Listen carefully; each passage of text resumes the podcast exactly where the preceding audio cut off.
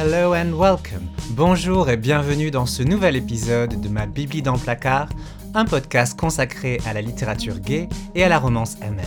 Je suis Enzo Domier et je vais vous accompagner dans l'exploration de ces mondes littéraires où les hommes aiment les hommes. Let's begin.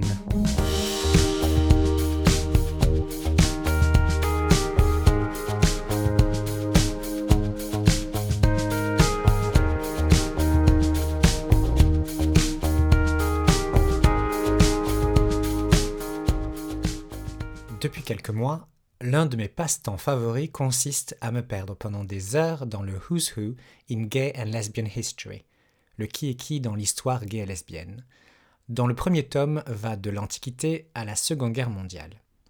Tout le monde connaît le Who's Who, cette collection, souvent des dictionnaires biographiques, qui présente les personnages les plus célèbres dans un domaine particulier. Lire le Who's Who de l'histoire LGBT est une expérience passionnante le roi français Jean de Lebon, Léonard de Vinci, le pape Jules II, Michel de Montaigne, Constantin Cavafi, Marguerite Yourcenar. C'est comme si, à chacune de mes lectures, je faisais l'expérience d'une épiphanie. Devant mes yeux, je peux voir apparaître des hommes et des femmes célèbres qui aimaient des représentants de leur propre sexe. Soudainement, l'histoire cesse d'être uniquement hétérosexuelle. Nous étions là dès le début et nous étions partout. Dans ce livre, des universitaires, tout ce qu'il y a de plus respectable, nous présentent ces gens célèbres, des artistes, des papes et des cardinaux, des hommes ou des femmes politiques, des penseurs, des écrivains, etc., etc. En deux ou trois paragraphes, parfois davantage pour les plus connus, ils exposent leurs œuvres, la raison pour laquelle ils sont célèbres, mais surtout ils discutent des faits et des rumeurs au sujet de leurs préférences sexuelles. Enfin, un ouvrage qui ne fait pas semblant d'ignorer cet aspect-là. Si vous êtes hétéro, il est tout à fait possible que vous ayez du mal à comprendre à quel point il est vital pour la communauté LGBT de voir que d'autres hommes et d'autres femmes, comme eux et comme elles, ont non seulement existé, mais ont aussi contribué à la civilisation occidentale qui a donné naissance à la société dans laquelle nous vivons. Étudier l'histoire peut être une expérience déprimante pour un jeune homme gay. Voilà qu'il cherche des traces pour prouver que son vice était partagé par d'autres, qu'il n'était pas le seul. Mais la plupart du temps, ces traces, ces indices, ces faits sont cachés, et quand par chance ils émergent pour devenir visibles, ils sont rejetés ou ridiculisés par la pensée dominante. Beaucoup d'historiens ont refusé, et certains refusent encore, de reconnaître que certaines des personnes citées dans ce dictionnaire étaient homosexuelles. Ils cachent leur malaise ou leur homophobie, c'est selon, sous de longues considérations historiques du type L'homosexualité est une construction moderne, dont même si Machin a eu des relations sexuelles avec des représentants de son propre sexe, il ne se considérait pas comme étant homosexuel.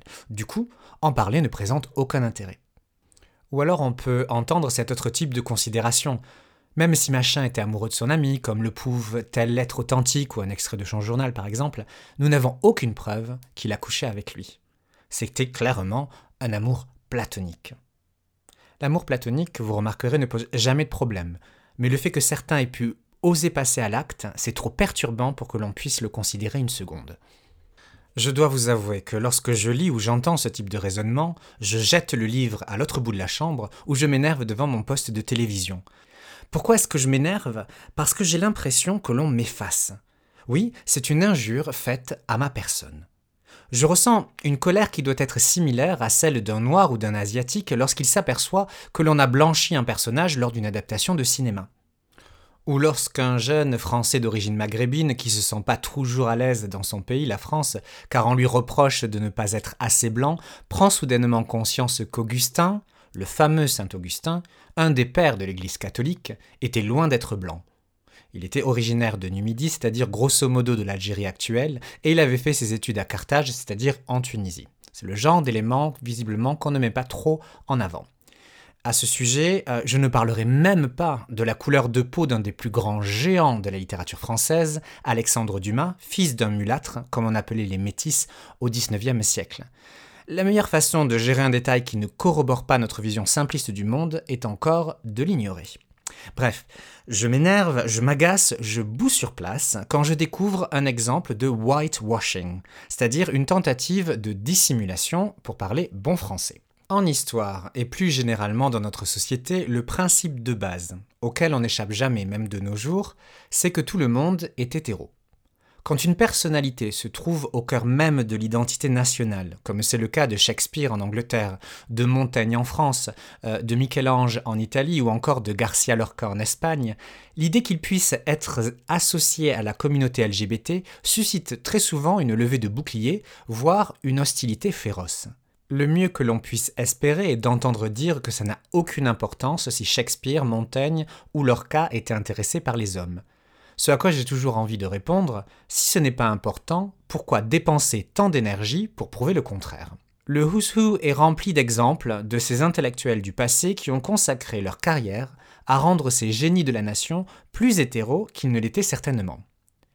Heureusement, les temps changent, et après tout, l'existence d'un livre comme celui-ci aurait été impensable il y a encore 40 ans. Et peut-être même que l'école se fait plus militante dans son approche de l'histoire et veille à montrer aux enfants de la nation toute la diversité qu'elle contient. Si l'on veut que notre société soit plus ouverte et plus égalitaire, il est capital de veiller à ce que les programmes scolaires donnent davantage de place aux femmes, pour commencer, c'est quand même le minimum, mais aussi aux personnes LGBT. Souligner qu'un tel était homosexuel, ce n'est pas faire de la propagande pour la secte LGBT, promettre à la damnation de pauvres âmes qui n'ont rien demandé, non, c'est permettre à l'enfant qui se sent différent de comprendre qu'il n'est pas seul, qu'il existe des modèles auxquels il peut s'identifier. Et pour les autres enfants, ceux qui rentrent dans le moule pour ainsi dire, une telle approche leur enseigne l'ouverture d'esprit, leur fait comprendre que le monde est plus complexe qu'il n'en a l'air.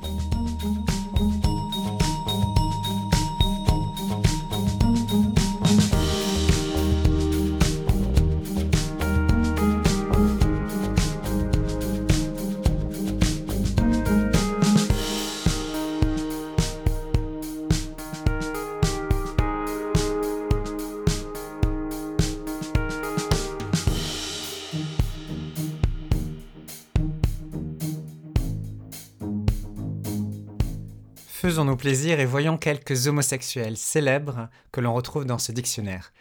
Je ne m'arrêterai pas sur les plus évidents comme André Gide par exemple, Oscar Wilde, Paul Verlaine, Arthur Rimbaud ou encore Marcel Proust. Leur homosexualité de notoriété publique est impossible à ignorer.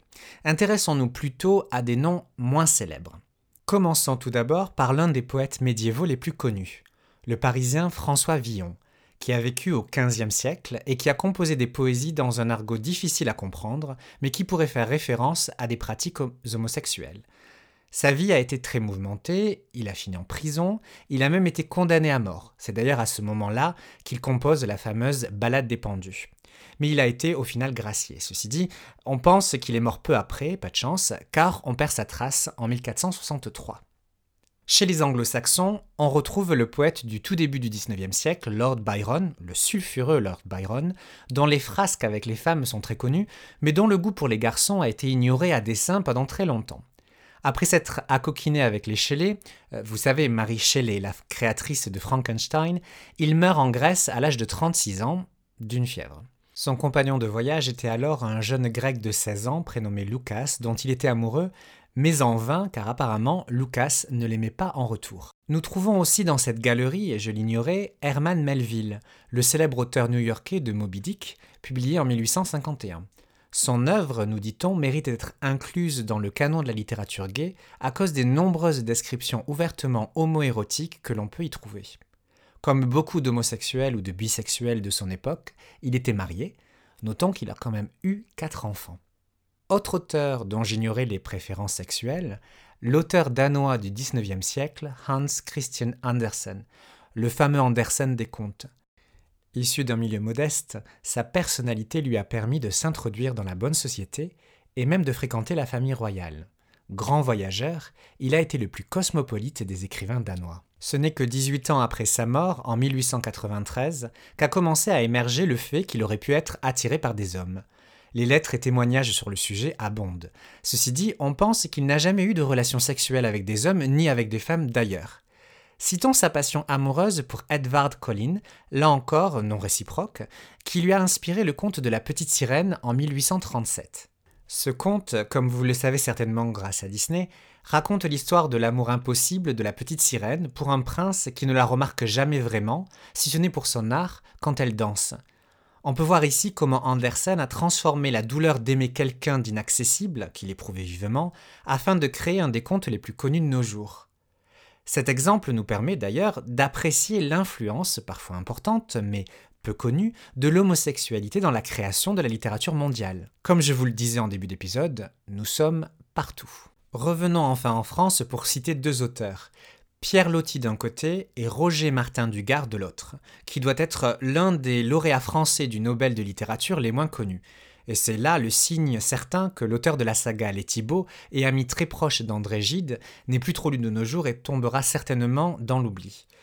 Que dire du premier, Pierre Loti? Comme Andersen, il a été un grand voyageur. Amoureux de la Turquie, il est aussi allé au Maroc ou dans les Indes ou encore en Perse. Ses succès en littérature lui ont valu d'être élu à l'Académie française. Il a souvent dressé des portraits positifs des cultures indigènes, montrant souvent l'introduction de la civilisation européenne de manière négative. Sa vie privée est difficile à connaître car certains passages de son journal sont par exemple écrits en code. Mais nous savons que l'amante dans son premier roman, Asiadé, était en réalité un homme. Pierre Loti était bisexuel, entretenant aussi bien des liaisons avec des femmes qu'avec des hommes. Côté artiste, nous avons mentionné Léonard de Vinci en début du podcast. Si vous avez envie d'en savoir davantage, lisez la belle bande dessinée de Benjamin Lacombe. Sinon, je citerai pour la peinture le Caravage, un Italien né à la fin du XVIe siècle qui a vécu lui aussi une vie mouvementée à l'Avillon. Et pour la musique, le maître de cérémonie des plaisirs de Versailles sous Louis XIV, l'Italien Jean-Baptiste Lully. Il a composé entre autres la musique pour les comédies de Molière, dont nous reparlerons un jour plus en détail, et des opéras. Les frasques amoureuses de Lully étaient connues des contemporains et il semble que le roi Soleil ait été assez tolérant sur le sujet puisqu'il était entouré de nombreux homosexuels. D'ailleurs, pour ce qui est des rois et des membres de la famille royale, pas la peine de mentionner Monsieur, le frère de Louis XIV, dont la sexualité a été bien mise en avant dans la série Versailles. Parmi nos rois de France, nous trouvons Henri III de Valois, roi de la fin du XVIe siècle, dont le règne a été marqué par les guerres de religion. Il était le fils de Catherine de Médicis et, comme Henri IV plus tard, il a connu une fin tragique puisqu'il a été assassiné. Il dispose de plusieurs paragraphes dans le Who's tant il y a à dire sur son homosexualité qui n'était un secret pour personne. D'ailleurs, elle a beaucoup servi à le discréditer et à justifier a posteriori son régicide. Il s'entourait de mignons, ces beaux garçons qui occupaient des postes importants et recevaient les faveurs royales, ce qui cristallisait par conséquent toutes les jalousies de la cour. Si je connaissais la sexualité d'Henri III du fait de mes études, j'ignorais tout de celle du frère cadet de Louis XVI, qui prit le nom de Louis XVIII quand il hérita de la couronne. Il a eu tout au long de sa vie de nombreux favoris dont il était amoureux, Notons en particulier le comte Élie de Cazes, qu'il semble avoir aimé chastement et qui devint ministre de l'Intérieur puis président du Conseil, c'est-à-dire Premier ministre, en 1819. Côté anglais, je pourrais aussi vous parler de James I, Jacques Ier Stuart en français, roi d'Écosse, puis d'Angleterre quand il a succédé à Élisabeth Ier. Mais j'ai assez parlé sur le sujet et il est temps de passer à notre minute poésie. Si vous souhaitez que je m'intéresse à une de ces personnalités homosexuelles du passé, qu'ils soient écrivains ou artistes, dans les prochains épisodes de ce podcast, n'hésitez pas à me faire part de leur nom sur les réseaux sociaux.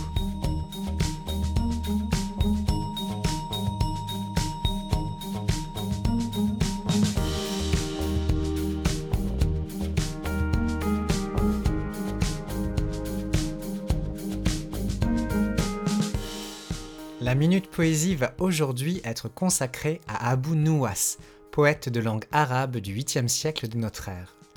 Le poème est tiré du recueil publié aux éditions Paris Méditerranée en 2004 et intitulé Bacchus à Sodome. La traduction est signée d'Omar Merzoug. Le poète fait référence ici à un échanson, c'est-à-dire un jeune homme dont la mission est de servir à boire à son seigneur.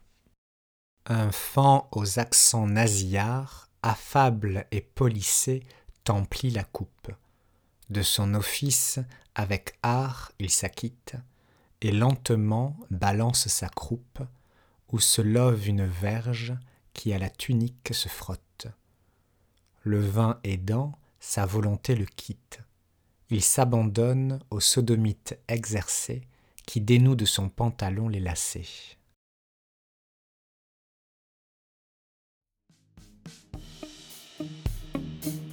Et voilà, C'est déjà terminé pour cet épisode de ma Bibli dans le placard. Je vous remercie de m'avoir écouté jusqu'au bout. N'hésitez pas à me suivre sur les réseaux sociaux pour être tenu au courant de l'actualité de ce podcast. Je vous dis à dans quelques semaines pour un nouvel épisode. En attendant, n'oubliez pas d'aller lire. Bye bye